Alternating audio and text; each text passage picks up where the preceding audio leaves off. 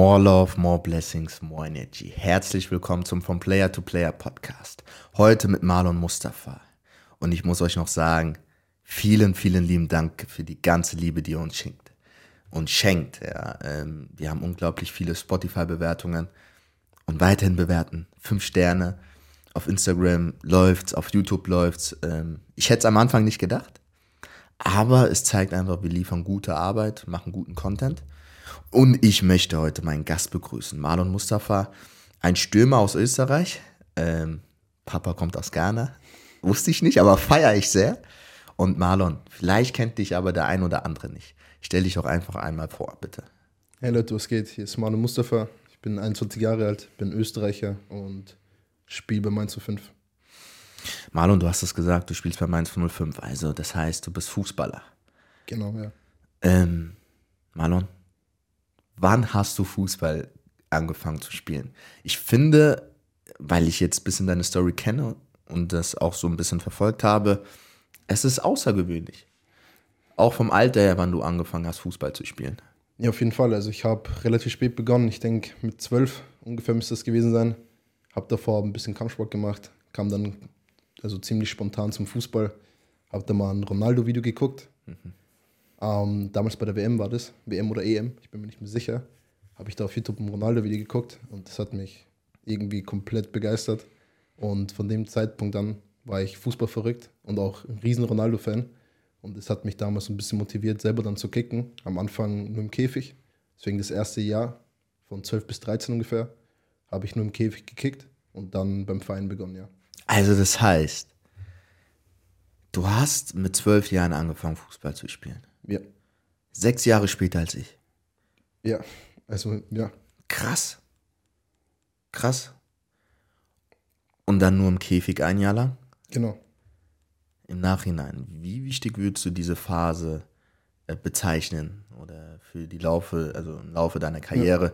Was, für ein, was für einen Stellenwert hat dieser Käfig in diesem einem Jahr gehabt?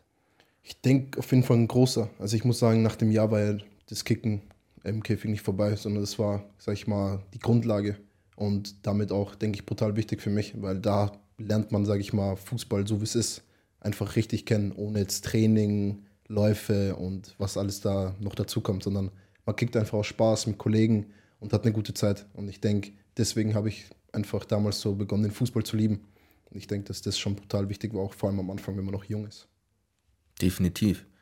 Ist es, stimmt es auch, ähm, vielleicht diese man sagt ja immer äh, Käfig auf Eistee-Basis. War das bei dir auch so?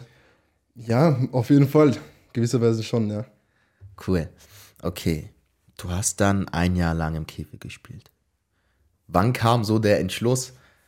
Es macht ja vielleicht auch Spaß im organisierten Sport, also im Verein, ähm, vielleicht da mal tätig zu sein. Oder was war die Idee dahinter, zu sagen, du gehst in den Verein? Ja, also man hat das Ganze ja dann schon ungefähr vom Käfig mitgenommen. Hat, also hat man ja dann auch dort Matches quasi gespielt.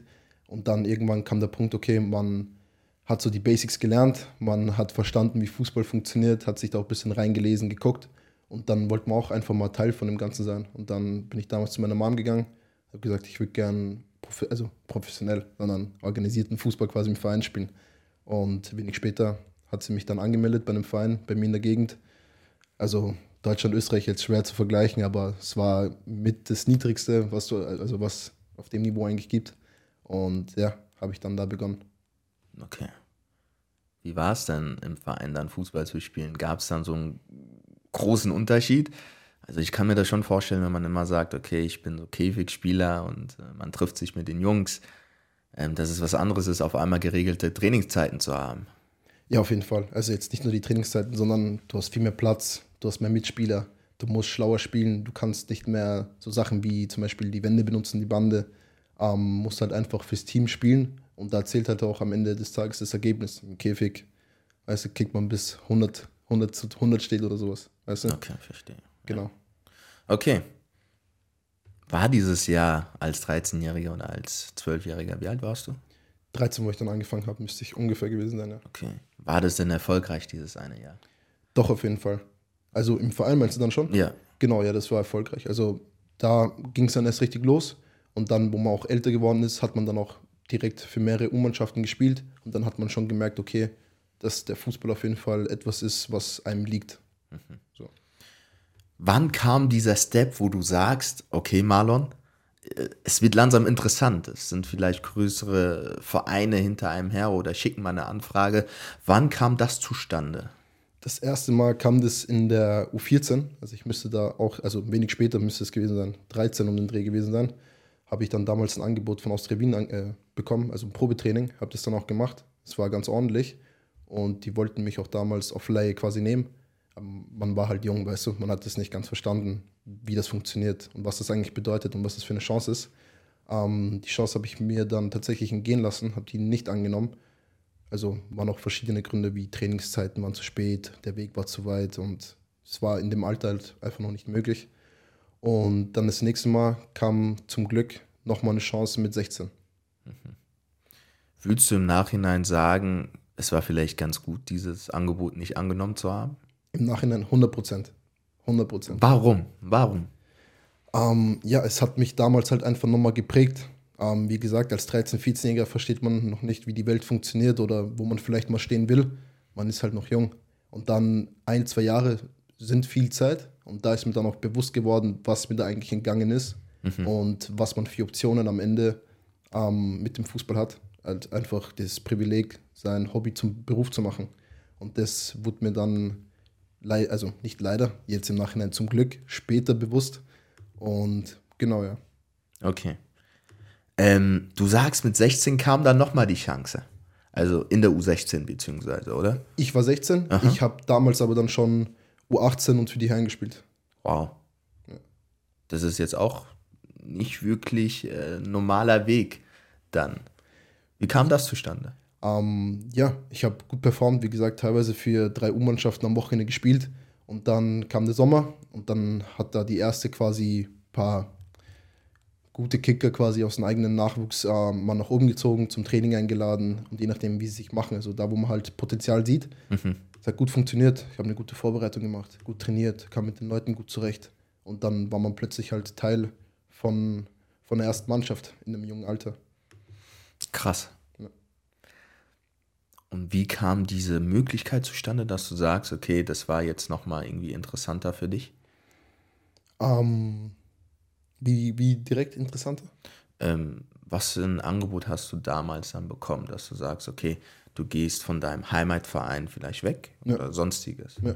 Ähm, wie gesagt, also ich habe dann jung da schon mit den Herren mitgespielt, habe dann auch gut performt, mhm. das halbe Jahr, das war im Winter. Und dann habe ich damals einen Anruf bekommen, ähm, eine deutsche Nummer, ähm, wusste gar nicht, wo links und rechts ist, ging da ran und dann hat sich da ein Herr damals vorgestellt und hat gemeint, dass er von Red Bull Salzburg äh, ist mhm. und dass sie mich quasi gerne zum Training einladen würden. Mhm. Was ich im ersten Moment gar nicht richtig realisiert habe, ähm, bis ich dann mal den Namen gegoogelt habe und bei WhatsApp eingespeichert, Profilbild angeguckt mhm. und dann hat es schon Sinn gemacht, also war kein Spaß, sag ich mal. Und genau, dann wurde man da zum Training eingeladen von Red Bull Salzburg, ähm, hat das gemacht und zum Glück hat es auch funktioniert. Also der hat den Fake-Check äh, Check überstanden. Auf jeden Fall, ja. Ja, sehr gut. Und ähm, dann hast du Red Bull Salzburg gemacht. Ja. Wie alt warst du da? Da zu dem Zeitpunkt müsste ich 16. 16 ungefähr. Okay. 16,5. So. Wie war die Zeit in Salzburg? Das würde mich jetzt auch interessieren. Warum? Wir hatten eigentlich mit der Eintracht, sollten wir irgendwie nach Abu Dhabi fliegen. Ja. Das haben wir dann doch nicht gemacht aus irgendwelchen Gründen hat es zeitlich nicht geklappt. Ähm, was haben wir dann gemacht? Wir sind nach Bayern gefahren zum Turnier. Frankie Wiener, sagt ihr das was? Ja. Der ist dann auch immer wieder in unser Hotel gekommen. Der hat von mir eine Klatsche in FIFA bekommen. Also Frank, wenn du das hörst, ich bin immer open für eine Revanche. das ist, ja. Ähm, und dann haben wir ein Freundschaftsspiel gegen Salzburg gehabt. Und das Interessante war, wir haben 1-0 geführt. Und ähm, lass mich noch mal kurz davor was erzählen. Wir haben viele, wir kennen viele NLZs. Ja, und viele große NLZs. Aber dieses NLZ war schon sehr, sehr, sehr groß. Ja. Und wir haben erstmal große Augen gemacht, muss ich zugeben. Warum? Weil die Anlage brutal war. Die hatten auch so ein, so ein so eine Halle für sich. Das, also das kannten wir nicht so. Und ich weiß, dass sie ambitioniert Fußball gespielt haben. In der, in der, Kabine war irgendwie Red Bull. Man sagt ja immer, das ist so ein Gerücht, aber das stimmt. Bei uns war Red Bull. Äh, ähm, so, ein, so, ein, Kühlschrank. Ja. Frankfurter Mentalität. Erstmal alle zum Red Bull. Kühlschrank. Und ähm, was wollte ich sagen? Ich wollte sagen, wir haben 1-0 geführt und wir dachten, oh, heute ist ja was drin. Am Ende des Tages ist das Spiel 7 zu 2 für Red Bull Salzburg ausgegangen. Brutal. Die haben ein Pressing gespielt, die hatten Talente in ihren Reihen, das war geisteskrank, das war echt, echt auf einem anderen Niveau. Und ich will wissen, wie war es bei Red Bull Salzburg Fußball zu spielen? Also am Anfang war es auf jeden Fall mal eine brutale Umstellung, das Ganze mal zu realisieren, dass man am einen Tag noch irgendwie in der vierten, fünften Liga in Österreich gespielt hat und auf einmal bei Red Bull Salzburg kickt. Mhm auf jeden Fall eine brutale Umstellung. Einmal für den Kopf und natürlich halt auch körperlich muss man das Ganze dann erstmal, sag ich mal, aufholen, den ganzen Vorsprung zu den anderen Jungs. Mhm. Ansonsten war es halt eine, eine brutale Zeit, aber auch eine sehr lehrreiche Zeit. Man hat viel gelernt. So wie du es gesagt hast, das brutale Pressing, das kriegst du da jeden Tag eingetrichtert. Bist da von früh bis spät in der Akademie, gibst Gas, Training. Deswegen, es war auf jeden Fall mal die ersten Schritte, sage ich mal, ähm, auch in Richtung professioneller Fußball, sage ich mal so. Du hast gesagt, es waren die ersten Schritte in Richtung professioneller Fußball. Inwiefern war das die, also waren das die ersten Schritte? Woran machst du das fest und was für ein Gefühl war es denn dann in Red Bull Salzburg Fußball zu spielen? Also, ich beginne mal mit dem Gefühl auf jeden Fall. Das war, das war, also ich weiß gerade nicht mal, wie ich es richtig beschreiben soll. Man hat natürlich auf einmal einen enormen Schub, sage ich mal, im Selbstvertrauen bekommen. Natürlich läuft man da mit breiter Brust. Man weiß, okay, in Österreich gibt es nichts Größeres als Red Bull Salzburg. Deswegen, das war auf jeden Fall da schon brutal.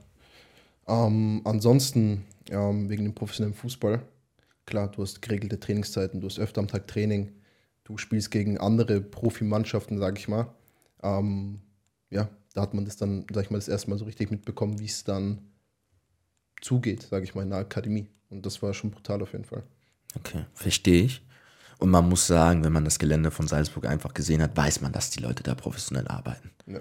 Warst du dort im Internat oder bist du da immer täglich hingefahren? Nee, nee, also ich komme ja ursprünglich aus Wien. Das sind ungefähr zweieinhalb, drei Stunden. Mhm. Deswegen, ich war dann dort im Internat in der Akademie. Und ja, war schon sehr interessant dort, sag ich ja. Inwiefern interessant? Ist das Internatsleben in Salzburg anders, als man das so in Deutschland kennt? Oder ähm, das kommt auf den Verein drauf an. Jeder Verein tut es anders handhaben. Wie wenn ich jetzt zum Beispiel Mainz und Salzburg vergleiche, sind das zwei verschiedene Welten. Also, wie gesagt, muss dann halt jeder Verein gucken, wie er das Hand hat, also handhabt. Aber wie gesagt, schon ein deutlicher Unterschied. Okay, cool. Ähm, Salzburg.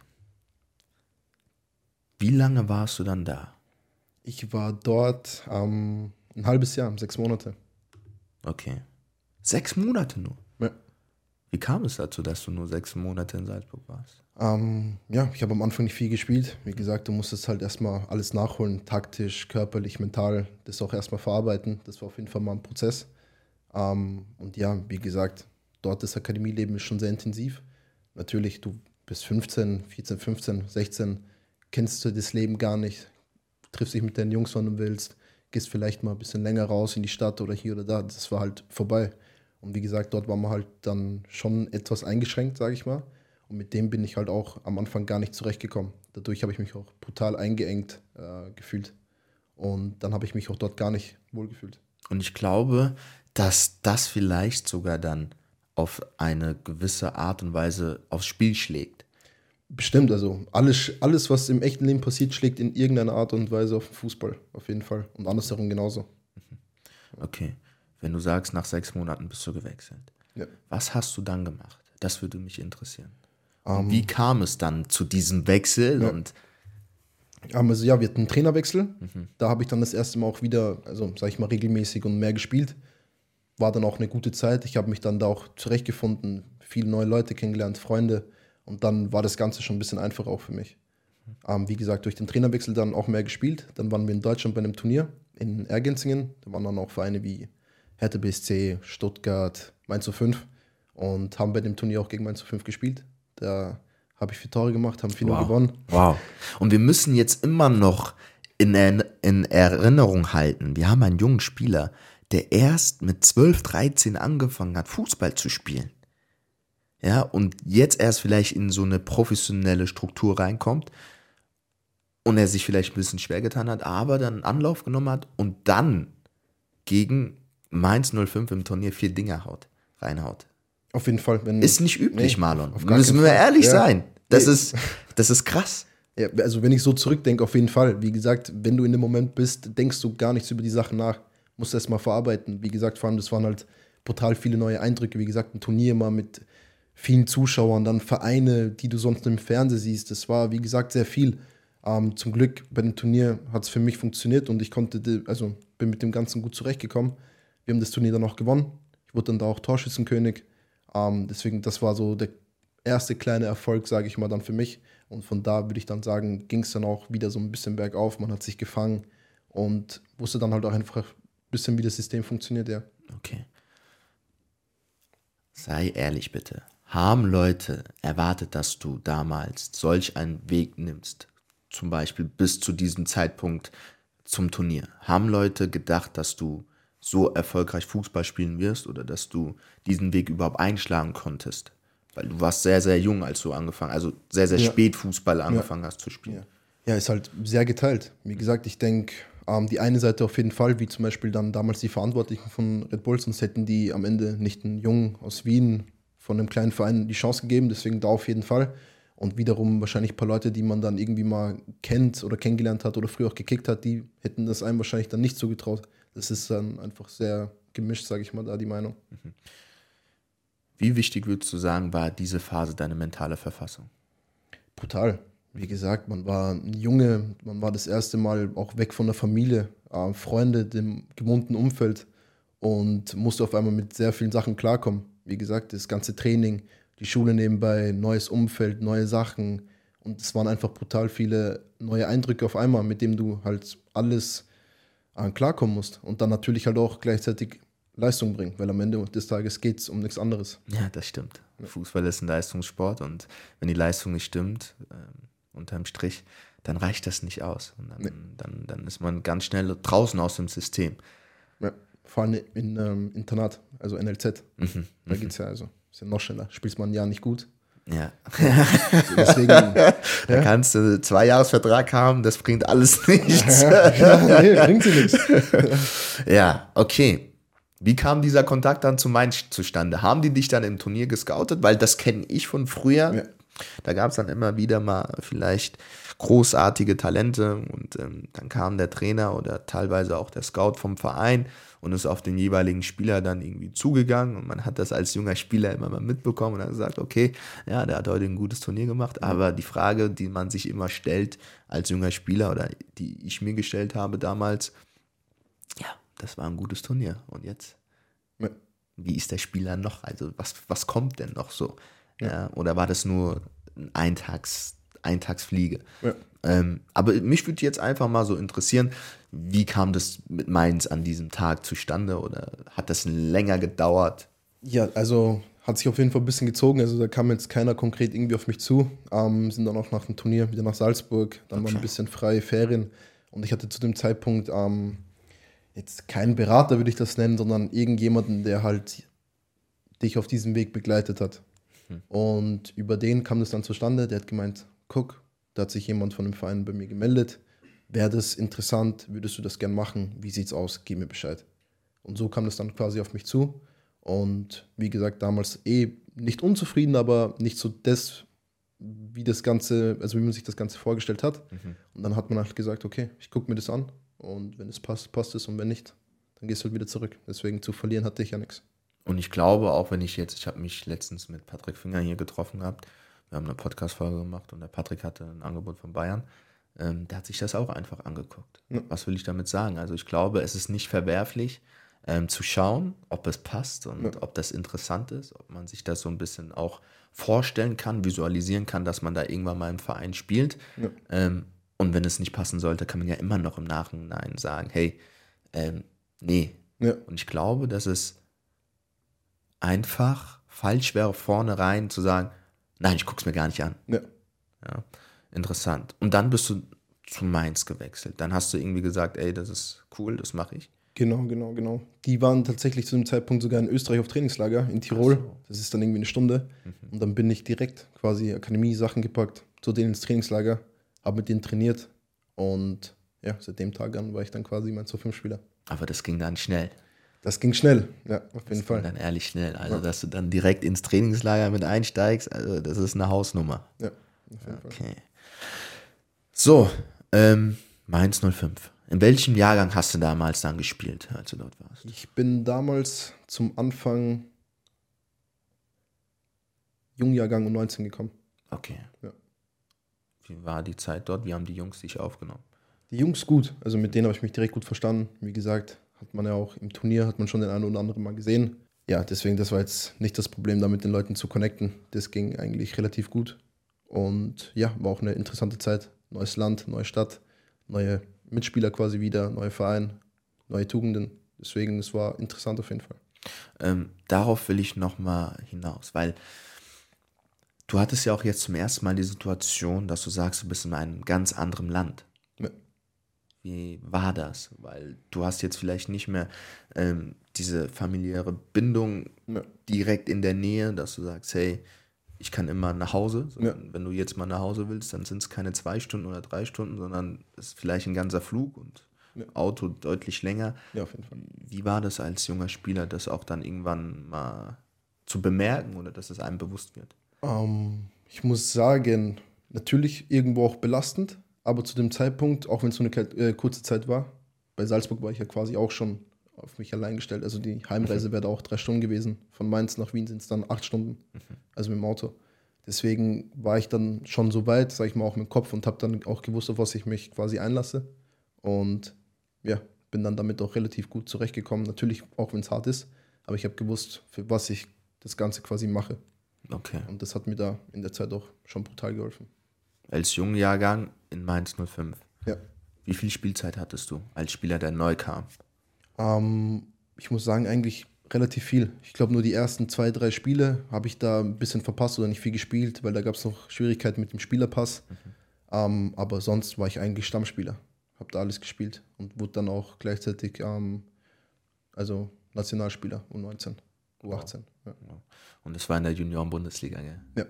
Ähm, wie, wie stark würdest du die Junioren-Bundesliga einschätzen in deiner Zeit? Vielleicht hat sie sich ja jetzt ein bisschen gewandelt, ähm, aber wie stark war sie damals? Schon brutal stark. Also von dem, was ich jetzt äh, so sagen kann. Wie gesagt, damals konnte ich das ja noch gar nicht äh, richtig einordnen. Aber schon eine sehr starke Liga. Vor allem halt die Südwestliga, in der wir ja auch sind, würde ich schon sagen, ist mit eigentlich die, die beste Liga da. Das würde ich auch sagen. Ohne Witz, ich habe immer gesagt gehabt, wenn ich irgendwo Junioren-Bundesliga spielen wollen würde, wäre es NRW oder Südwest, in der, wo wir waren, weil die Mannschaften echt äh, gut sind von der Qualität her, auch von der Tiefe und von der Breite her. Ähm, und es sind halt geile Namen. Ja, auf jeden Fall. Das sind geile Namen wie Bayern München, ja, KSC, Stuttgart. das, Stuttgart ja, Eintracht. Eintracht auch, immer die Derbys gegen Mainz, also da, also das waren Spiele au- auf Rasen, ähm, Rasen mit, wie heißt es, wenn es geregnet hat, geschüttet hat, das waren, da hast du immer die Re Re Rivalität gespürt. Ja, ja, auf und jeden da Fall. war. Ja. Krass. Okay, dieses U19-Jahr, das ist dann vorbei gewesen. Dann warst du älterer Jahrgang, Ja, oder? genau. Ähm, wie ist dieses Jahr gelaufen? Das hier eigentlich noch besser. Okay. Dann, wie gesagt, hat man halt auch wieder Zeit gehabt, sich zu akklimatisieren. Man hat ein paar Leute auch in, also neben dem Fußball kennengelernt. Man wusste, also kannte die Stadt, ähm, wusste, wie es abläuft und war da auch eigentlich wieder absoluter Stammspieler und habe da so gut wie alles gespielt, ja. Ähm, wie war dein Mindset in der Phase? Mindset, ähm, pff, gute Frage. Ist halt schon ein bisschen her. Ähm, ja, also natürlich irgendwo professionell, aber damals war ich bestimmt noch nicht auf dem Level zu sagen, okay, ich wäre jetzt bereit, quasi Profifußballer zu werden. Okay, Mindset. verstehe, verstehe, verstehe. Wie viele Tore hast du in der Saison gemacht? Ich hatte, ich glaube, zwölf. Okay, das ist, also Tore, du, du weißt, wo das Tor steht. Sag ich dir ehrlich. ähm, ja, krass, sehr, sehr interessant, weil wir müssen immer wieder, das muss ich ja sagen, wir haben jetzt einen Spieler, wir haben jetzt ja einen Spieler, der nicht ähm, dieses typische NLZ-Konstrukt durchlaufen hat, von E-Jugend und so weiter und so fort, sondern auf dem Bolzplatz ähm, das Fußballspielen gelernt hat, die Einstellung vom Bolzplatz hat, der dann auf einmal in so ein Konstrukt reinkommt und funktioniert. Ja, vielleicht am Anfang ein bisschen schwieriger, was aber normal ist, was man verstehen kann, aber der funktioniert. Dann hast du dieses zweite 19 Jahr jetzt dann letztendlich absolviert. Ja. Ähm, wo ging die Richtung hin?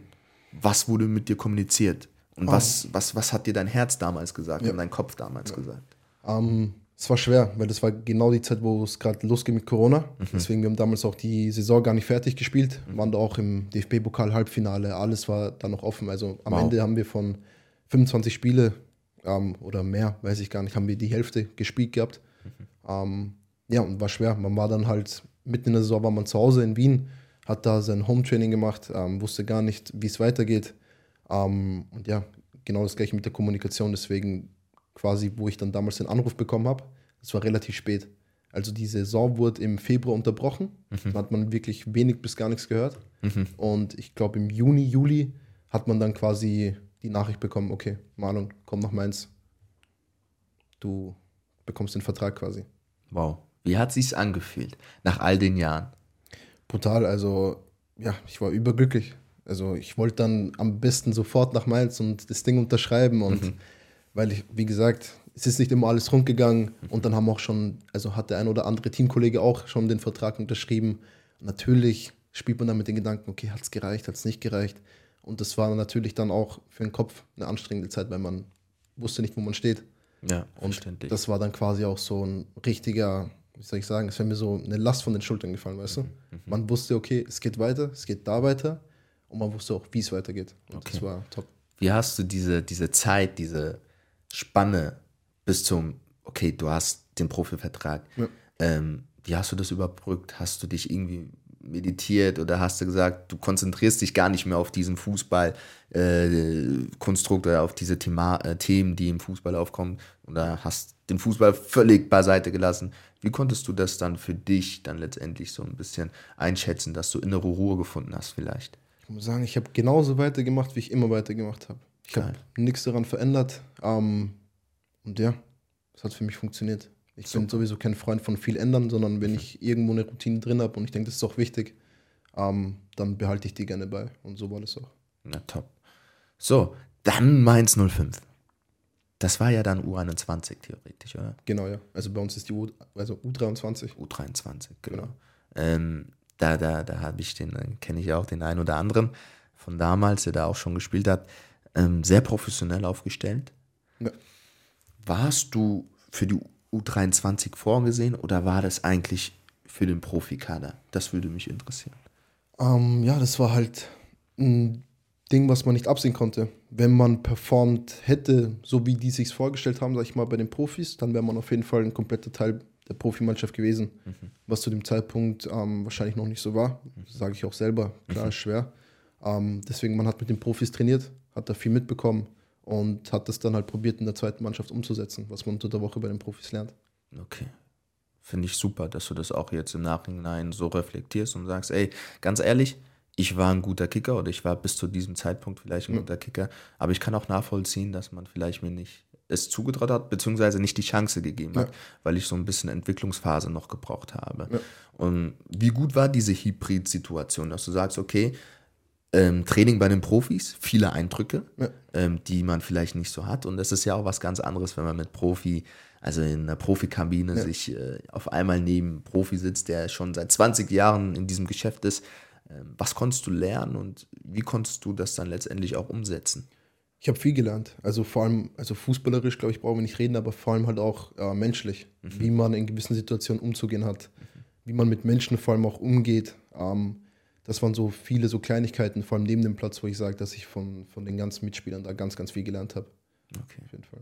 In der U23-Saison, wie viele Tore hast du da geschossen? Das müssten, ähm, ich glaube, Insgesamt waren es 25 Scorerpunkte, denke ich. Das wow. müssten auch 13, wow. 14 Tore gewesen sein, 11 Assists. Ähm, genau. Also das ist stattlich, mein Lieber. Also ich hoffe, ich irre mich gerade nicht, dass ich das gerade mit den Spielen verwechsel. Es war auf jeden Fall eine gute Statistik, das weiß ich. Ja, okay. Das nehmen wir so an. Nehmen wir so an. So, U23-Saison ist vorbei. Marlon. Ja. Wie ist es dann weitergegangen? Ja, es war eine interessante Zeit, weil man musste sich jetzt entscheiden, okay, wagt man den Schritt und ähm, nimmt nochmal ein Jahr quasi auf Laie und probiert quasi nochmal einen Schritt woanders. Oder gibt man nochmal quasi beim Verein Gas und empfiehlt sich nochmal weiter.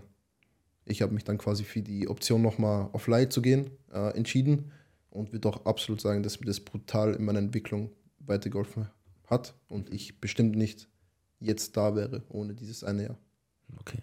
Was hast du in diesem einen Jahr mitgenommen? Was, was hast du bekommen? Warum war es wichtig? Das Wichtigste, Spielzeit. Mhm. Spielzeit auf hohem Niveau. Mhm. Es, es gibt nichts Wichtigeres. Du kannst hier auf der Bank sitzen und da, aber du wirst nur besser, wenn du spielst, auch nicht im Training. Kommst mhm. du einfach nicht in diese Situation, auch von der Intensität. Und das ist das Wichtigste damals, also jetzt letztes Jahr gewesen. Auf hohem Niveau in der Profiliga gegen gute Gegner viel zu spielen. Und das ist genau das, was ich immer sage. Also das ist auch genau mein Gedankengang. Ja. Ähm, ein junger Fußballer muss spielen. Ein junger Fußballer muss die Abläufe reinbekommen. Ich finde, ein, ein Ablauf im Spiel mit einer gewissen Intensität, mit, mit dieser Situation, man hat Druck, ist was ganz anderes, als wenn ich im Training weiß, okay, Fehler sind in Ordnung und klar, das ist was ganz anderes. Ja, ein junger Spieler muss die Abläufe reinbekommen. Ja. Auch um zu wissen, dass im Spiel es funktionieren kann. Ja. Nicht nur im Training, sondern ja. auch im Spiel. Hey, ähm, ich hatte jetzt eine, eine, eine 2 gegen 1 Situation, wir konnten das top ausspielen oder sowas. Ja. Und das ist auch wichtig für den Kopf, Natürlich. um zukünftige ähm, Möglichkeiten einfach auch dann zu haben oder auch darauf zurückgreifen zu können, ey, ich habe das letzte Spiel gut gespielt. Es wird. Ja, geil. Wichtig, also ich würde jedem Spieler empfehlen, weil man ja immer wieder so fragt, ah, Bank, Training. Ja. Ich sage, bis zu einer gewissen Zeit ist Training sehr, sehr wertvoll. Auch wenn man dann sagt Profimannschaft. Aber ja. nichts geht über Spiel, Spielzeit hinaus. Auf keinen Fall. Super. Ähm, wie war es in Österreich? Ist die, also du warst auch dann in Österreich, oder? Genau, Österreich, ja. Du kennst ja, du kanntest ja dann die Stadt und alles dort drum und dran und, oder? Ja, genau. Also ich war auch tatsächlich in der Nähe von meiner Heimatstadt, also von Wien. Ja, ich glaube, das waren 20 Minuten vielleicht. Man hatte wieder die äh, Familie drumherum, die Freunde. Man kannte alles und jeden. Und allein das hat mir halt schon wieder so ein brutales Gefühl gegeben. Ähm, genau. Ja. ja. super. Ja, das freut mich sehr zu hören. Ähm, du warst ja auch irgendwann mal, wurdest du ja Nationalspieler in der U18. Ja. Ähm, erzähl doch mal, wie das so ein bisschen war. So. Also, um, Weil du bist ja jemand, der nicht auf dem Radar war. Ja, ja auf, auf, auf gar keinen Fall. Nee, ähm, ich kann mich erinnern, ähm, eine Mail bekommen. Ich gehe nie durch meine Mails. Also, so, ich auch nicht. So, krieg auf einmal einen Anruf, Nummer nicht eingespeichert. Ich so, ja, hallo. Ja, hier der und der vom Nationalteam Teammanager. Willst du nicht mal auf die E-Mail drücken? Ich, so, ich gucke nicht auf meine Mails. So, hab verpennt, ich mache ich sofort. Habe ich da die Einberufung bekommen damals fürs erste Spiel gegen die Schweiz. War jetzt also nur ein Freundschaftsspiel, aber man war dabei und mhm. es war ein brutales Gefühl, weil einfach für das Land zu spielen, ist nochmal was komplett anderes. Mhm. Ja. ja. ja, klar. Ja. Ist das was komplett anderes. Und ähm, was, ich habe letztens einen Zeitungsartikel gelesen. Ja. Da ging es darum, dass immer mehr junge ähm, Spieler, die doppelte Staatsbürgerschaft haben, einmal Österreich oder Ungarn oder sonstiges, ja. immer mehr junge Spieler sich dafür entsche entscheiden, in der Junioren-Nationalmannschaft für Österreich zu spielen. Okay. Ähm, was ich halt interessant finde. Ja. So, was würdest du sagen? Was ist der Grund? Weshalb entscheiden sich die Jungs immer mehr ähm, dafür, ähm, ja, für Österreich zu spielen in der ja. Jugendnationalmannschaft. Ist die Qualität dort geil? Ist, dies, ist das Training, was man da bekommt, geil? Ist das, sind die da professionell aufgestellt? Ist, hat das alles eine gute Entwicklung genommen? Doch, auf jeden Fall. Also generell der Fußball in Österreich, denke ich, ähm, hat in den letzten Jahren definitiv ein bisschen an Stellenwert gewonnen. Das auf jeden Fall. Ähm, aber das ist halt wieder sehr individuell, weißt du? Das ist das gleiche wie bei mir. Ich mhm. könnte theoretisch auch für Ghana spielen, mhm. aber ich habe zu Ghana halt nicht, also leider nicht viel Bezug äh, also zu der Papa-Seite. Trotzdem more blessings, Bruder. Wir lieben dich trotzdem. Dankeschön. Bin halt in Wien geboren. Mein ganzes Leben war ich in Wien, in Österreich. Mhm. Und deswegen habe ich mich auch am Ende dazu entschieden, Österreich zu repräsentieren. Und vielleicht ist das bei vielen ähnlich. Mhm. Verstehe. Okay. So, dann bist du aus der U23 raus, ähm, hast du ja erzählt. Genau, war dann das Jahr in Österreich und bin jetzt in Österreich. Genau. Ähm, wie ging es dann weiter? Es war top. Also wie gesagt, die Saison ist gut verlaufen. Ich habe so gut wie alles gespielt, hatte gute Statistiken wieder. Und ja, dann ging es halt wieder zurück nach Mainz. Ähm, da wusste man dann auch nicht richtig, wie man dasteht. Haben die Leute die Entwicklung mitbekommen? Hat man das anerkannt? Und einfach wie, wie das Standing um einen steht. Ähm, genau, man kommt halt zurück. Man kennt wieder die ganzen Leute, die man nicht gesehen hat. Es ist auch schön, die Leute, ganzen Leute dann da wieder zu sehen. Und dann heißt es halt wieder von neu Gas geben. Na gut, Marlon, du sagst, ähm, du warst dann wieder in Mainz. Und das war so ein bisschen eine Zeit, wo du sagst, okay, am Anfang, wie haben sie dich wahrgenommen? Ja, ähm, sehr positiv eigentlich. Wie gesagt, ich denke auch am Ende, dass man, wie gesagt, die Entwicklung gesehen hat, die ich gemacht habe und das auch irgendwie anerkannt hat, auch die Mitspieler. Man war halt einfach nicht mehr der kleine Junge aus der 19 der bei den Profis mittrainiert und am Wochenende bei der zweiten spielt, sondern man hat sich bewiesen auf Profiniveau ähm, in der guten Liga, würde ich sagen. Und das hat man auf jeden Fall gemerkt. Wie wichtig war es, diesen Switch zu machen? Weil ich, ich weiß es, beziehungsweise ich merke es immer mit den, in der Arbeit mit den jungen Spielern, die aus dem, aus der eigenen Jugend kommt. Ich würde nicht sagen, dass da keine Wertschätzung da ist, aber es ist eine andere Wertschätzung, als wenn ein Spieler von außerhalb kommt und vielleicht aus dem Jugendbereich gerade kommt und das ist die erste Profistation, als wenn ein Jugendspieler aus der eigenen Jugend herausgezogen wird. Ja, klar. Ähm, meistens kennen ja die ganzen Spieler oben mal die, die Jungs, die nachkommen, sage ich mal. Und auch der Verein. Du wirkst halt einfach auch anders auf, als, also auf die. Die ja, kennen dich halt schon seit Jahren. Ja. Die kennen dich seit deiner Entwicklung. Und ja, ist ja ganz normal, dass man dich dann vielleicht nicht als den Mann oder was auch immer, sondern vielleicht noch den kleinen Jungen aus der U19 oder 17 oder was auch immer sieht. Okay, verständlich. Super ja. gesagt. Ähm, und dann würdest du aber im Nachhinein sagen, dieses Jahr sich außerhalb von Mainz zu beweisen und zu zeigen, okay, ich bringe gewisse Qualitäten auf, die auch in der Bundesliga greifen, theoretisch, ähm, war unheimlich wichtig. Enorm wichtig. Also in jedem Bereich war das unglaublich wichtig. Okay. Wie war die Vorbereitung in Mainz bei den Profis? Wie intensiv, wie anstrengend war das? Es war top. Ich muss sagen, die Vorbereitung war top. Ich habe mich auch gut vorbereitet davor. Was ähm, hast du gemacht, um dich auf die Vorbereitung vorzubereiten? Weil ich denke, dass viele junge Menschen es gar nicht verstehen. Für mich war es immer, immer, auch im Jugendbereich, elementar wichtig, für die Vorbereitung mich schon mal vorzubereiten, die Läufe zu machen, ja. ähm, Stabis zu machen, die die irgendwie gemacht werden, ja. weil man vielleicht Plank auf einmal zwei Minuten durchhalten muss. Ja. ja? Ähm, wie wichtig ist diese Vorbereitung auf die Vorbereitung für einen jungen Fußballer, der sich im Profibereich vielleicht auch etablieren möchte? Ganz groß. Vor allem, wie gesagt, als junger Spieler musst du halt einfach mal mehr zeigen als vielleicht der ein oder andere Spieler. Deswegen musst du auf jeden Fall irgendwo punkten. Ähm, und ich denke, dass das ein Punkt ist, den man selber in der Hand hat und dass man dadurch halt einfach auch relativ einfach punkten kann, wenn man es macht. Und ich habe mich damals, äh, also jetzt vor einem halben Jahr, in Mexiko, sage ich mal, vorbereitet. Geil. Bin jetzt nicht extra deswegen dorthin geflogen. Trotzdem hat, geil. Hat gut gepasst, war eine super Moin, Zeit. Ichi. Dort war halt, was waren da, 40 Grad gefühlt. Hm, wow. Ähm, das Wetter hat mir gespielt, dann die tropische Luft, bisschen höher, hat mir alles in die Karten gespielt. Dann hattest du da ein gutes Programm, hab dann nochmal mit einem Coach, sage ich mal, da mhm. ein bisschen Programm gehabt. Und dann kriegt man eh die ganzen Pläne vom Verein, sage ich mal. Und dann Super. hat man da einfach den Übergang genommen und hat das ganze Programm durchgezogen und hat davor quasi sein eigenes gemacht. Super. Und ich glaube auch, dass die Vorbereitung auf die Vorbereitung mental unheimlich wichtig ist, denn ich finde, ich kann das immer nur mit der Schule vergleichen.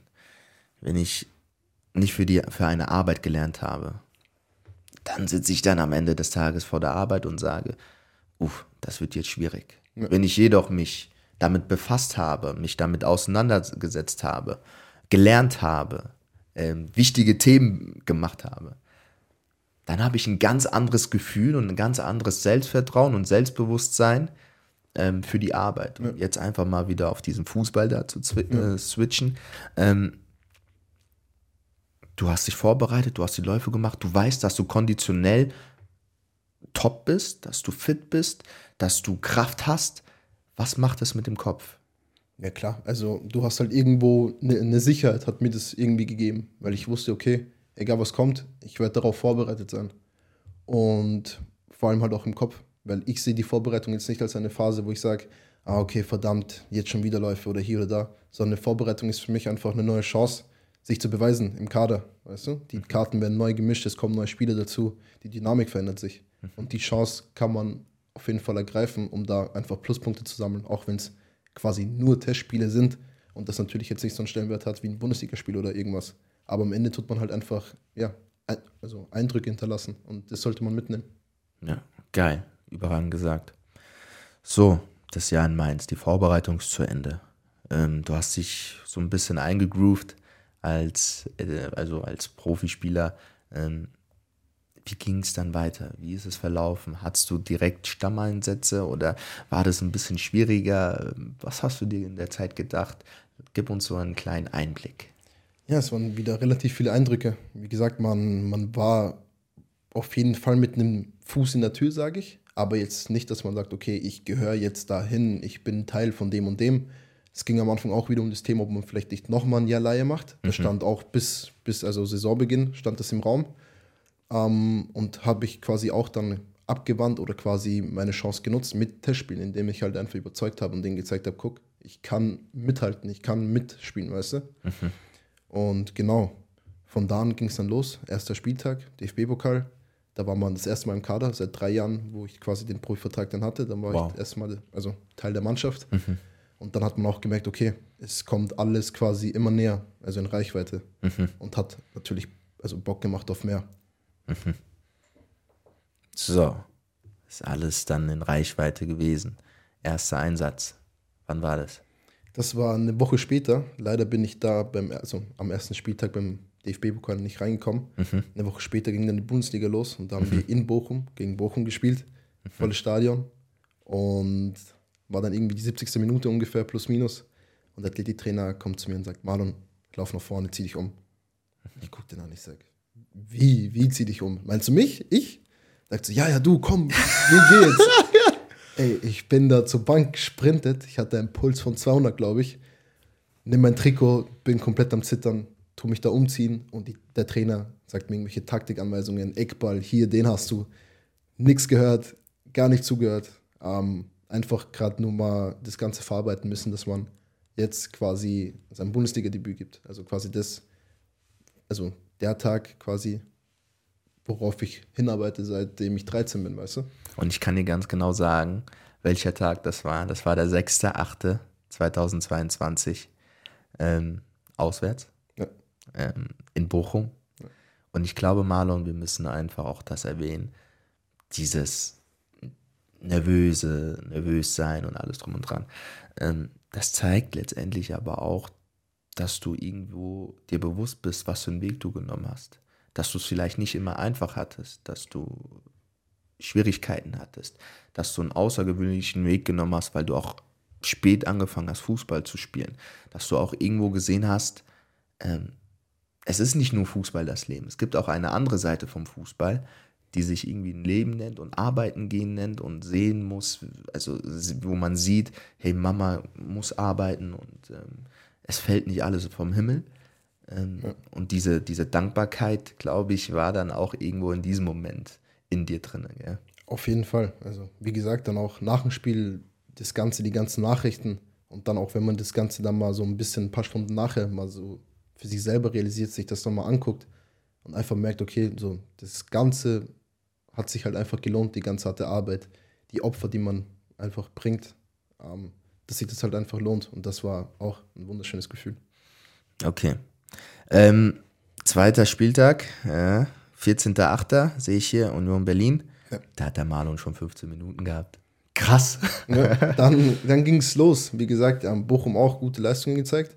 Und dann noch gegen Union Berlin, das erste Heimspiel von den eigenen Fans. Mhm. Richtig geil, auch fast ausverkauft. 30.000 Leute. Was mich natürlich so ein bisschen interessiert, wie bereitet man sich denn so auf so einen Spieltag vor? Also was ist deine Routine? Hast du, ich weiß, also meine Routine, ich weiß nicht, ich bin dann einer, der auch damals schon auf dem Hotelzimmer laute Musik gemacht hat, ja, ja. und dann äh, irgendwie ähm, visualisiert hat, auch teilweise vorm Spiel und dann irgendwann auch in sich gekehrt ist, aber ja im Hotel selbst war ich noch ziemlich laut. Wie, ja. wie, wie, wie läuft das im Profibereich ab und wie tust du dich da letztendlich auch mental auf das Spiel einstellen?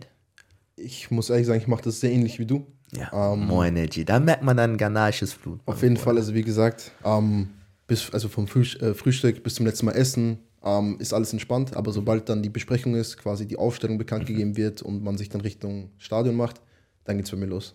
Mhm. Von dem Zeitpunkt an habe ich meine Kopfhörer oben, bis man zum Aufwärmen rausgeht. Also es sind zwei Stunden, glaube ich. Wow. Von dem Zeitpunkt an läuft bei mir nur Musik. Ich rede mit keinem, ich gucke keinen an. Ich bin quasi wirklich in meinem Film. Mhm. Und so wie du es gesagt hast, äh, visualisiere. Visualisiere. Ja. ähm, einfach so Spielszenen in meinem Kopf, weißt du? Mhm. Wie habe ich das beim letzten Spiel gemacht? Was ist gut gelaufen? Was nehme ich mir vor? Weißt du, du tust dich auch natürlich über deine Gegenspiele informieren, was ihre Schwächen sind, was du gut kannst. Und genau, das läuft dann einfach die ganze Zeit in meinem Kopf. Das ist brutal. Ja. Das ist auf einem ganz, ganz hohen Standard, mein Lieber. Das kann ich dir jetzt schon sagen.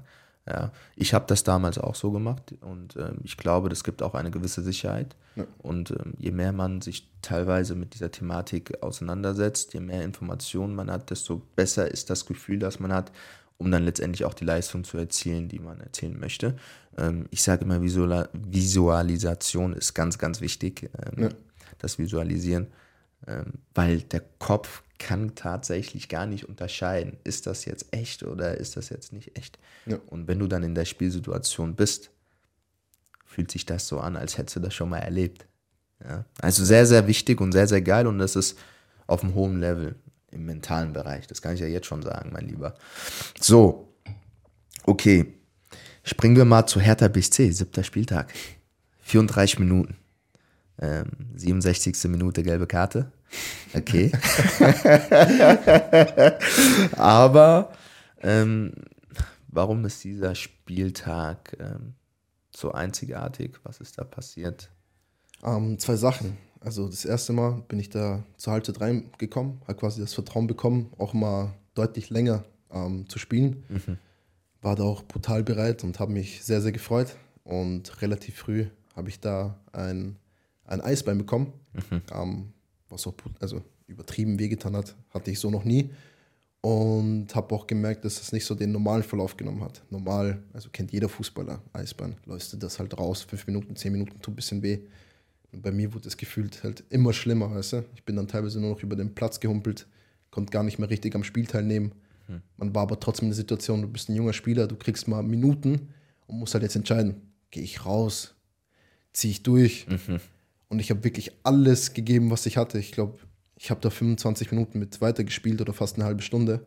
Ähm, musste aber am Ende dann doch raus, weil es schon etwas schlimmer war und ich am Ende dann dem Team gar nicht mehr weitergeholfen habe, sondern eher ein Mann weniger war und das ein also übertrieben wichtiges Spiel war. Also das heißt, damit wir kurz das verstehen können. Ja. Du bist als junger Spieler zum ersten Mal früher reingekommen. Also das heißt, mehr Spielzeit. Ja. Hast dann eine Aktion gegen wen war das? Es war der Dardai. Okay. Eisbein. Ja. Kannst gar nicht mehr richtig am Spiel teilnehmen. Ja. Verletzt dich, spielst aber ein bisschen weiter. Ja. Und wie ist es dann geendet? Ja, ich, wie gesagt, ähm, konnte nicht mal ordentlich laufen, habe das probiert rauszulaufen, ging nicht. Auch die Ärzte auf der Bank haben dann schon geguckt. Ähm, und wie gesagt, am Ende ist es ja trotzdem auch ein Teamsport und habe dann auch ans Team gedacht, auch wenn ich da mich noch mal eine halbe Stunde weiter geplagt hätte. Ähm, bin dann rausgegangen, direkt in die Kabine, hat man geguckt und dann da auch direkt äh, mal quasi so einen kleinen Kollaps bekommen, halt so zusammengekippt. Wow. Ja. Woran lag das? Weiß man das? Ähm, ja, also der, den Schlag, den ich bekommen habe, war halt ein bisschen heftiger als ein normales Eisbein. Da ist halt relativ viel kaputt gegangen okay. und der Oberschenkel war halt direkt brutal angeschwollen, dass halt das ganze Blut nur im Oberschenkel war. Der war auch direkt, also bestimmt 10 cm Umfang mehr als das linke. Also direkt richtig losgegangen. Ähm, ja, hat man dann probiert zu kühlen, alles mögliche, Bandagen und ja, denkt man sich halt nichts dabei. Okay. Krass. Ja. Und es ist schmerzhaft. Ja. Also nicht nur in der Hinsicht, dass du das spürst am Körper, aber ja. auch seelisch, weil du kommst rein ja.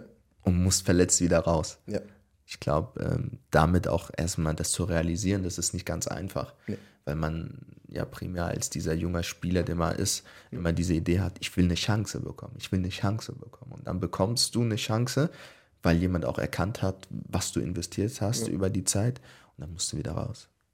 Hast du darüber nachgedacht in der, in der Phase, ganz in der klar. Kürze der Zeit? Ganz klar. Also, ich, wie gesagt, der Zeitpunkt hätte gefühlt schlechter nicht kommen können. Ähm, ja, braucht man gar nicht viel drüber reden. Kriegt die Zeit, kann die nicht nutzen. Das war relativ früh auch. Also, den Rest, den ich dann gespielt habe, war mit einem halben Fuß, sage ich mal. Und ja, das ja, hat man schon viel drüber nachgedacht. Okay, verständlich. Ähm, wann hast du eine Diagnose bekommen oder wann bist du ins Krankenhaus? Ist das sofort geschehen? Nee.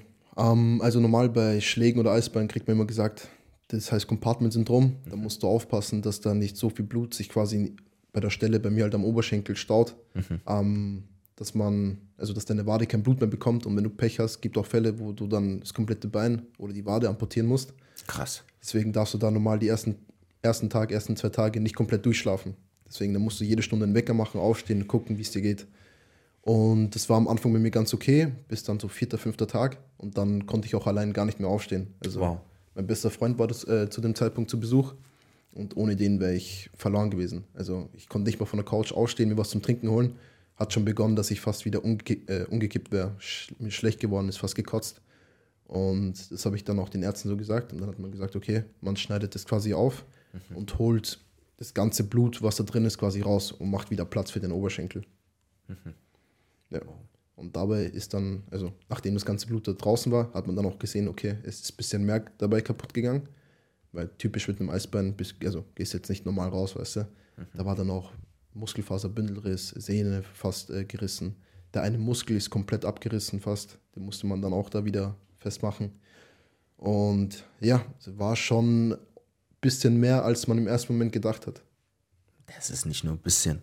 Ja, Das ist also- viel, viel, viel mehr. Ja. Und das vom Eisbein. Von einem Eisbein, ja. Krass. Krass. Und das ist ja auch, glaube ich, so eine Phase, man rechnet nicht damit. Es geht aufwärts. Man hat die ersten Spiele mal Spielzeit gesammelt. Und ähm, du hast ja jetzt auch, als wir deine Anfänge reflektiert haben, nie großartig über eine Verletzung gesprochen. Ähm, und dann in dieser Kürze der Zeit verletzt du dich so schwer auf einmal, kriegst die Chance und verletzt dich. Hast du damit gerechnet? Auf keinen Fall. Also ich, ich denke, keiner rechnet wirklich damit, dass es einen selber erwischt, weißt du? Man hört viel, man sieht viel, aber dass es einem selber passieren könnte, ist nie wirklich so ein Thema. Ähm, ich befasse mich auch oft mit dieser Thematik und ich will einfach mal deine Meinung dazu hören.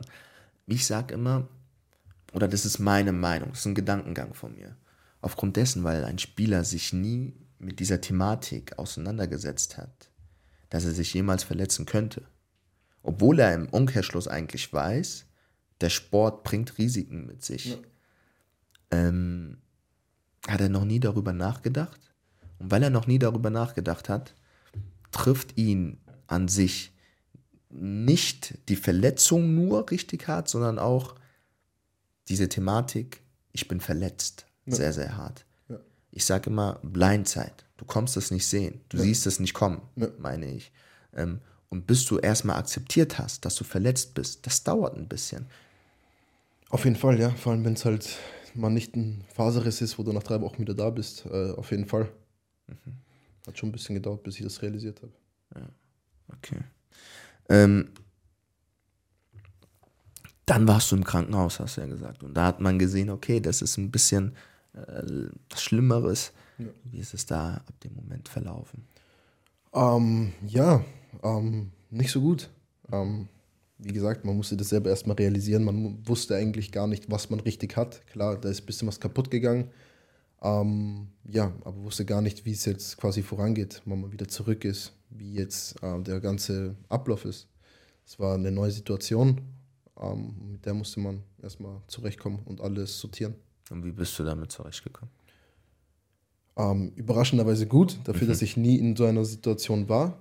Ähm, aber natürlich auch sehr unruhig. Dann auch viel gefragt, ey, wann geht das wieder? Wann bin ich wieder da? Wieso ist das so? Und Gab es dafür darauf auch Antworten? Nicht auf alles. Ähm, auf die eine oder andere Frage bestimmt ja, wo du auch sicherlich die falsche Antwort bekommen hast. Mhm. Ähm, aber ja, bestimmt ein paar Sachen konnte man da schon beantworten. Okay. Mich würde natürlich auch interessieren, du liegst jetzt als junger Spieler im Krankenhaus. Was sind deine Gedanken? Waren sehr gemischt. Wie gesagt, am Ende wusste man ja noch gar nicht richtig, was passiert war und wieso das so passiert ist. Natürlich fragt man sich dann, okay, wird das wieder, wird das so wie davor? Wie lang dauert das? Was mache ich, wenn nicht? Das sind halt dann so Gedanken und halt vor allem negative Gedanken. Und was ich, glaube ich, ähm, ganz normal finde, als Fußballer, als Sportler, diese Frage, wird es wieder wie zuvor? Ja. Ich finde, am Anfang einer Verletzung kann man sich, kann man diese Frage nicht ehrlich beantworten. Nee, Weil du siehst ja nicht diesen Prozess. Ja. Erst wenn du merkst, okay, es geht voran, kannst du auch überzeugt davon sagen, ähm, hey, ich komme wieder stärker zurück und das wird. Aber am Anfang kannst du nicht sagen, hey, das wird wieder, ich werde wieder so wie davor sein, ich werde keine Schmerzen haben. ja, 100 Prozent.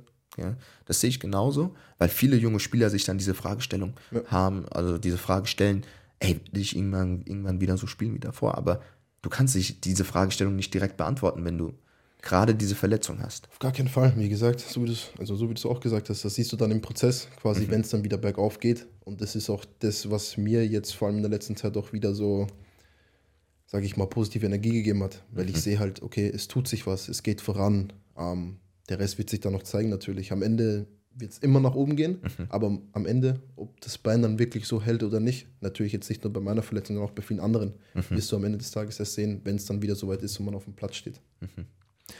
Ähm, Im Krankenhaus, wie, wie, wie war das? Wie viele Leute sind gekommen? Sind Freunde gekommen? Ähm, Was für Erkenntnisse hast du da gezogen? War schon viel. Also auf jeden Fall das Wichtigste, denke ich mal, für mich. Auf jeden Fall vor allem so Themen wie Gesundheit nicht so für selbstverständlich zu nehmen. Weil wie, man war halt auch brutal im Alltag eingeschränkt. Also ich konnte teilweise nicht mal aufstehen, auf die Toilette gehen, Wow. in so eine Flasche pinkeln, weißt du. Kon warst aufgeschmissen, konntest nicht richtig essen. Deswegen auf jeden Fall da das Thema Gesundheit. Und so wie du es auch angesprochen hast. Also natürlich ein paar Leute mal mich besuchen, aber auch Leute, mit denen du dann viel Kontakt hast, ähm, auf einmal gar nicht mehr gemeldet oder nicht mal vorbeigekommen, obwohl das vielleicht fünf Minuten, zehn Minuten Autofahrt ist. Und dann macht man halt auch Erkenntnisse, die nicht so schön sind, aber wo ich jetzt im Nachhinein auch auf jeden Fall dankbar für bin, weil die haben mir jetzt quasi die Augen geöffnet und man sieht halt am Ende des Tages, wer für einen da ist, wenn es mal nicht läuft. Und wie wichtig ist das deines Erachtens, das zu erkennen? Sehr, sehr wichtig. Weil vor, also die Leute, mit denen die, also du dich umgibst, das matcht ja deine Energy, weißt du? Und du solltest dich auch nicht mit Leuten befassen, die nicht genauso hungrig sind oder Ziele verfolgen wie du. Deswegen war das schon sehr aufschlussreich. Man sagt ja letztendlich, man ist der Durchschnitt seiner Freunde, ja, oder Ja. mit den fünf engsten Leuten, die man sich ähm, befasst, umgibt. Deswegen ist das sehr, sehr interessant auch, dass du das so siehst und dass du auch diese Erkenntnis gewonnen hast. Ja. Ähm, lass uns weitergehen, Marlon. So, du bist verletzt. Ja. Wie hat das so ein bisschen auch dein Verein aufgenommen? Was haben die gesagt? Was war so ein bisschen die Intention? Haben sie dir einen Plan mit an die Hand gegeben und gesagt, hier Marlon, wir denken so und so, wir haben mit den Ärzten gespro gesprochen, wir denken in vier Monaten bist du wieder da oder in drei Monaten? Oder war es so ein bisschen, gab es keinen richtigen Plan so in der Hinsicht? Es war schwer, weil das, was ich so hatte, ähm, kam dann nochmal richtig. Also quasi die Verletzung, die ich hatte, das war eine Sache. Und quasi im Prozess, quasi meiner ersten Rehe, hat sich dann nochmal was gebildet, was mich ein bisschen später äh, nochmal zurückgeworfen hat. Wow. Genau, deswegen, Also es war keine übliche Verletzung. Nein, Eine nein. Verletzung auch, die, die nicht in so einem typischen Arzthandbuch steht, wo er dann blättern kann und sagen kann, ah, der Marlon, der hat das und das und das und das braucht wie ein Kreuzband sechs, acht Monate oder Genau. sowas. Das gab es einfach genau. nicht. Und das hat die Situation halt einfach noch schwerer gemacht. Ähm, weil in der ersten Reha hat man dann auch gesagt, okay, das quasi, was ich gehabt habe, das dauert so und so lang, wir machen das und das und es läuft alles. Und dann hat man halt natürlich begonnen, das Bein zu bearbeiten, voll zu belasten. Und dann hat sich bei mir im Bein so eine Verknöcherung gebildet. Was ist das? Das ist quasi wie ein neuer Knochen. Jetzt nicht so hart wie ein Knochen, aber auch von, also besteht aus Kalk. Und der bildet sich zwischen deiner Muskulatur. Okay. Und hindert quasi deine Muskulatur daran, sich Richtig. zu bewegen. Und richtig zu durchbluten, oder? Durchbluten ist nicht das Problem, sondern eher die Bewegung, weißt du, du Okay. hast halt nicht mehr diese Gleitfähigkeit zwischen den Muskeln. Und dadurch konnte ich halt äh, mein Bein nicht mehr beugen. Wow. Genau, nicht mehr beugen, nicht mehr strecken. Also da haben wir einen jungen Spieler, der Fußball spielt und auf einmal sein Bein nicht mehr beugen und nicht mehr strecken kann. Ja. Krass. ja. Und das, das Ding ist halt, das ist erst im, im Prozess der Reha gekommen. Also du denkst, es geht voran und dann kriegst du nochmal so einen Schlag. Genau. Oh, das ist. ich muss mich erstmal fassen, Bruder. Ich muss erstmal ein bisschen jetzt. Weil das ist Ja. geisteskrank. Ja. Also, das ist geisteskrank, weil wir sehen, wir sagen, wie wichtig es ist, Fortschritt zu sehen. Und dann noch einmal so einen Nackenschlag, wo du wirklich denkst, es ist vollkommen vorbei, weil du es auf einmal nicht mehr beugen und strecken kannst. Wie bist du damit umgegangen? Wie geht man mit sowas um? Man weiß halt einfach nicht, wie es von so einem Punkt dann vorankommen soll. Ich konnte nicht Auto fahren, ich konnte keine Treppen laufen. Normal gehen war brutal schwer und anstrengend. Ähm, wie gesagt, die einfachsten Dinge sind einem schwer gefallen und von sowas hat man dann halt auch ein- einfach selber keinen Lichtblick mehr gesehen. Und so wie du es gesagt hast, das ist jetzt keine Verletzung, die irgendwie viele Leute haben. Das hat man mir dann auch so gesagt und auch im Krankenhaus. Zu solchen Fällen gibt es kaum Fälle und vor allem halt im Leistungssport. Und man hat halt zu mir gesagt, okay, man kann das, das und das probieren. Wenn es funktioniert, ist top. Und wenn nicht, muss man halt gucken. So, also ungefähr war das ja. wie du gesagt hast, das ist dein Leben. Und ich glaube, ähm, bei meiner Arbeit zum Beispiel mit den jungen Spielern sage ich immer, ich stelle den Menschen erstmal in den Vordergrund. Ähm, nicht den, den Sportler an sich, sondern den Menschen. Denn das, was der Mensch macht, ist vielleicht Fußball spielen. Aber am, an erster Stelle muss der Mensch stehen. Und all diese Erfahrungen, die du gerade machst, es geht um den Mensch Marlon. In welcher Verfassung ist er? Wie geht's ihm? Wie geht er damit um? Sieht der Marlon, dass er Fortschritte macht, dass er mental Fortschritte macht?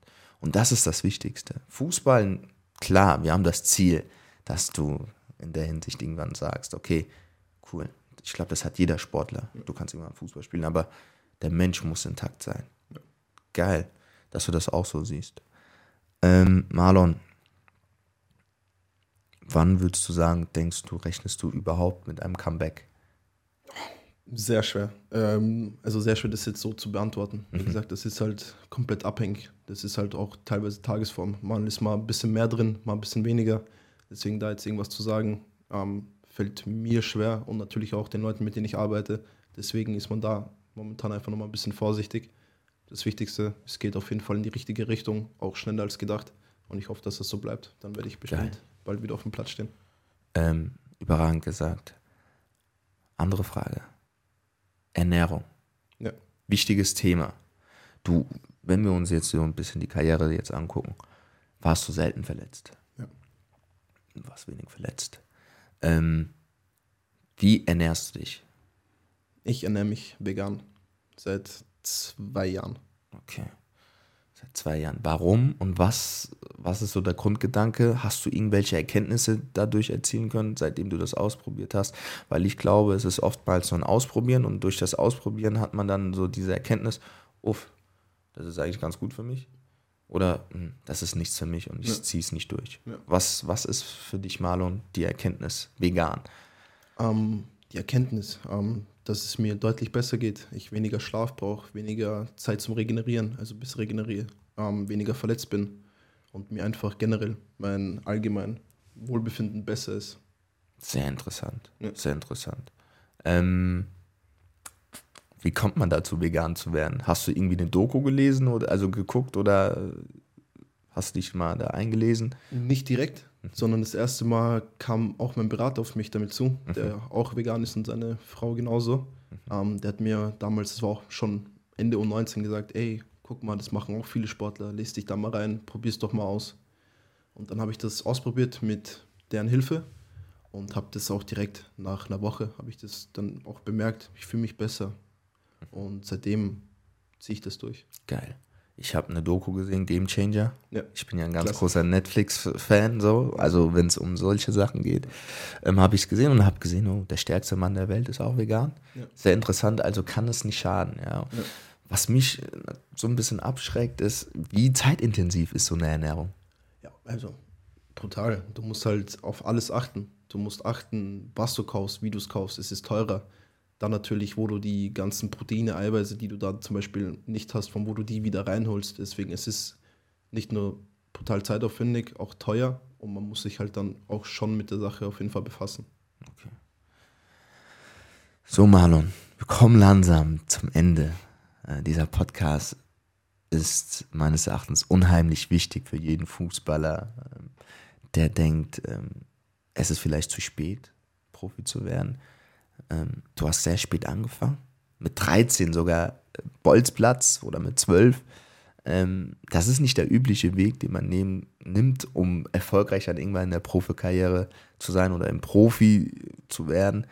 Was ist so eine Message, die du liebend gerne irgendjemandem mit auf den Weg geben möchtest? Das würde mich sehr interessieren. Was liegt dir auf dem Herzen, Marlon? Es gibt kein richtig oder falsch. Lass einmal deine Seele sprechen. Ja, eine Message haben. Auf jeden Fall vielen Leuten eine Perspektive zeigen, dass egal woher man kommt, ob man früh im NLZ ist, in einem Internat oder auch spät mit dem Fußball beginnt, dass einfach ja, jeder die gleiche Chancen hat, wenn man hart dafür arbeitet und wenn man alles dafür gibt. Dann denke ich, ist es egal, woher man kommt, wer man ist, wie man aussieht, sind alle Chancen gleich. Und das ist die Message, die ich heute mitgeben will. Und natürlich auch, dass man gewisse Sachen im Leben schätzen sollte, genauso wie Gesundheit oder andere Sachen und nicht denken sollte, dass so Sachen wie Verletzungen oder irgendwelche Schicksalsschläge einen nicht treffen, nur weil man denkt, das bin ich, mir passiert sowas nicht. Ja. Überragend, Marlon. Ähm, deine Geschichte ist einzigartig. Und ich hoffe, dass ganz, ganz viele Menschen deine Geschichte hören, ähm, weil sie sehr inspirierend ist, weil ich hier einen jungen Menschen vor mir habe, der viel durchlebt hat, ähm, oft auf seiner Blindzeit vielleicht getroffen wurde in der Kürze der Zeit, aber trotzdem ein positives Mindset besitzt. Marlon, vielleicht würdest du denken, das ist normal, aber ich kann dir versprechen, durch meine Arbeit, das ist nicht normal. Ähm, was für einen Stellenwert hat nochmal diese mentale Stärke für dich? Das würde mich echt nochmal interessieren. Ähm, riesengroß. Also wie gesagt, ich wüsste jetzt nicht, wie ich mit dem Ganzen in der kurzen Zeit umgegangen wäre, wenn ich nicht ähm, mental stark oder stabil wäre. Ähm, wie gesagt, da waren halt viele Sachen auf einmal, mit denen du auf einmal klarkommen musstest, mit denen du noch nie zu tun hattest. Und da bin ich schon dankbar darüber, dass ich da irgendwo schon stabil mental bin, auf jeden Fall. Und die Community, die Comeback Motivation Community, mein Bruder, die freut sich natürlich. Ja. Jeder, der das hier hört, ich denke an euch. Marlon, wir müssen irgendwas verlosen. Wir müssen irgendwas verlosen. Jetzt treffe ich den Marlon schon wieder auf der Bleitzeit. wir müssen irgendwas verlosen, Marlon. Was können wir machen? Also, ich bin ja ein großer Fan von Trikots. Ein Trikot hier, irgendwo Können wir machen. ja, ein Trikot für mich und ein Trikot für die Community. Ja, zwei in eins, oder? Können wir machen. Ja, geil. Und dann ein paar Autogrammkarten. Guck mal, ich hole immer mehr raus, bitte. nein, nein, aber ohne Witz, Spaß zur Seite. Ähm, ich glaube, die Leute würden sich freuen, spätestens nachdem sie diese Story gehört haben und wissen, was für ein geiler Typ du bist, was du durchlebt hast. Und ähm, deswegen müssen wir irgendwas machen, mein Lieber. Ja? Ja, auf jeden Fall. Das mit dem Trikot können wir auf jeden Fall machen. Das ist das ganze Problem. Ich, ich freue mich. Ja, merkt ihr Comeback Motivation Community. Ich denke an euch. In diesem Sinne, more love, more blessings, more energy. Das war der From Player to Player Podcast. Heute mit Marlon Mustafa. Ähm, hast du noch was zu sagen zum Abschluss? Ich bin raus, Leute. Haut rein. Ah, der Junge muss schlafen.